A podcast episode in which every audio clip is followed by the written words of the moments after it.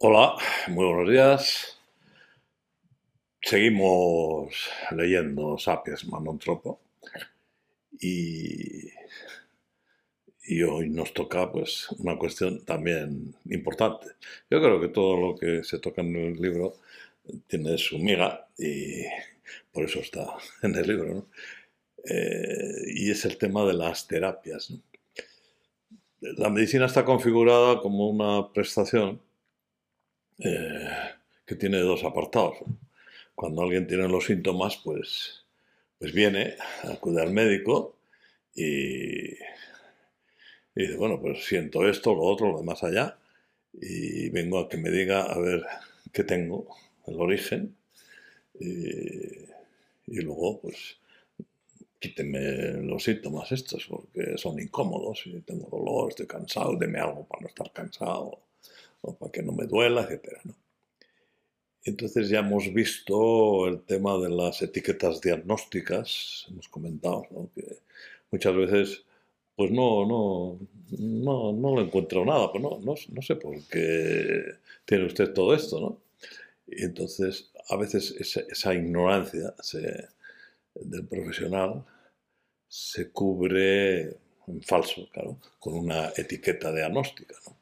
Bueno, pues sí, sí, ya, ya, sabemos lo que usted tiene, tiene una migraña. Pero eso es una etiqueta que no, no explica nada. De hecho, pues luego si uno entra, ¿qué es la migraña? Pues una enfermedad misteriosa, se empiezan a construir ahí hipótesis, pero en el fondo no, no, no sabemos lo que está pasando ahí.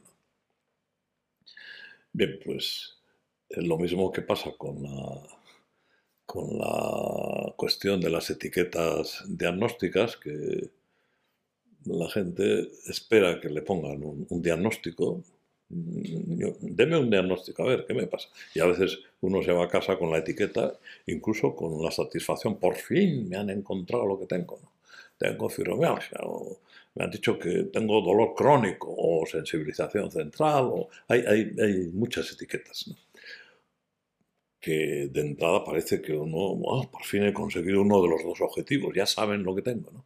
Por eso insisto que cuando no hay una evidencia objetiva de algo que, está, que no funciona bien en el cuerpo, pues no hay que quedarse ahí. Y, esa etiqueta a mí que, que, dice, realmente, ¿qué está pasando por dentro? ¿no? Bueno, pues lo mismo pasa con la segunda expectativa, ¿no? Eh, bien, aunque no esté claro lo que tengo, pero bueno, por lo menos que me den algo para que me quiten los síntomas. Y, ahí aparece la terapia, eh, los, tratamientos.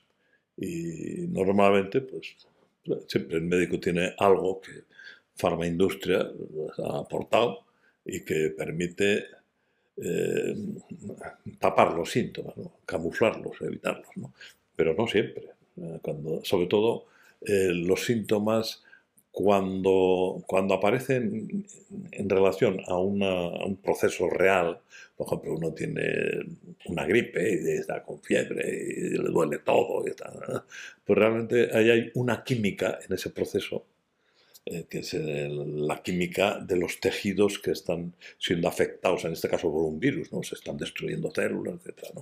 Pues todo ese proceso, que en realidad es el proceso de protección, regeneración y reparación de un daño, ¿no?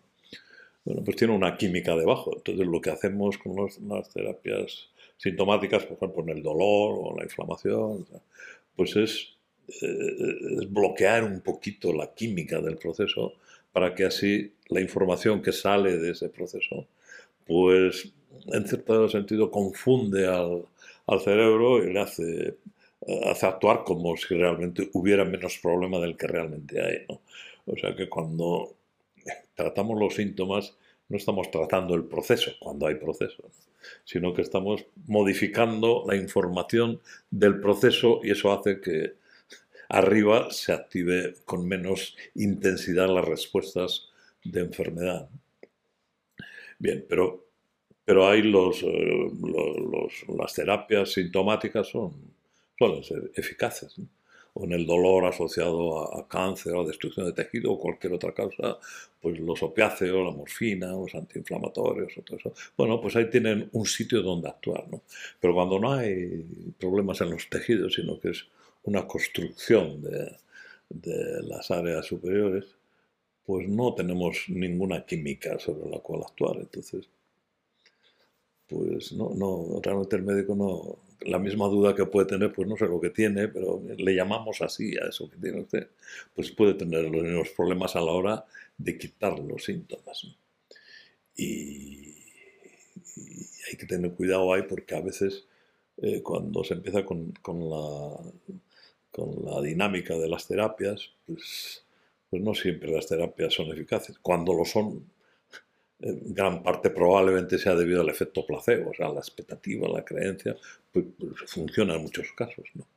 Eh, y luego, eh, sobre todo, se puede entrar en una dinámica que me han dado esto, no me quita, me han dado lo otro, no me quita, tampoco, ya no saben quedarme, ya empieza una estructura de indefensión, de desesperanza.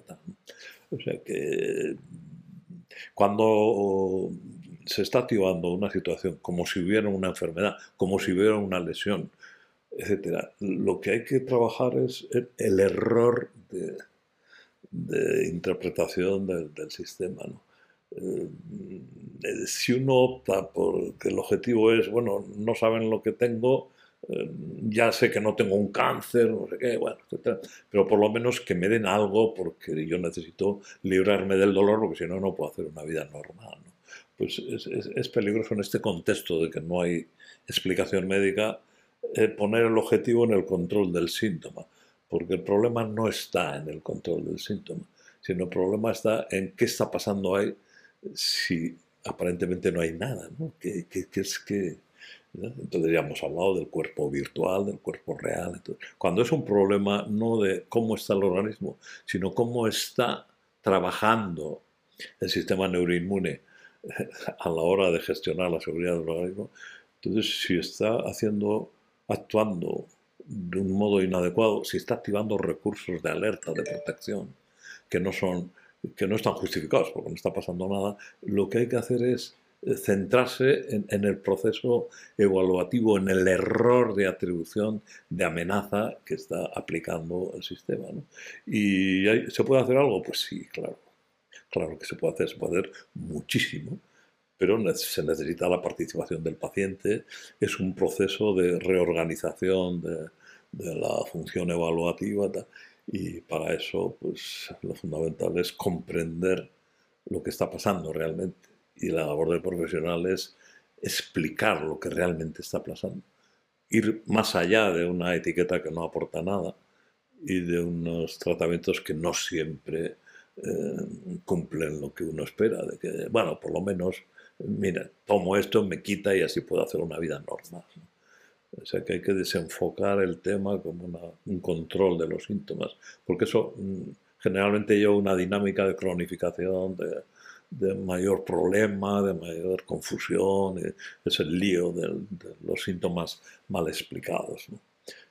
O sea que no se fíe de la etiqueta, y tampoco espere demasiado del, alivio de los síntomas si el problema está librarse de los síntomas. Eso es una consecuencia de un proceso previo que es distinto, que es el proceso evaluativo. buenos días.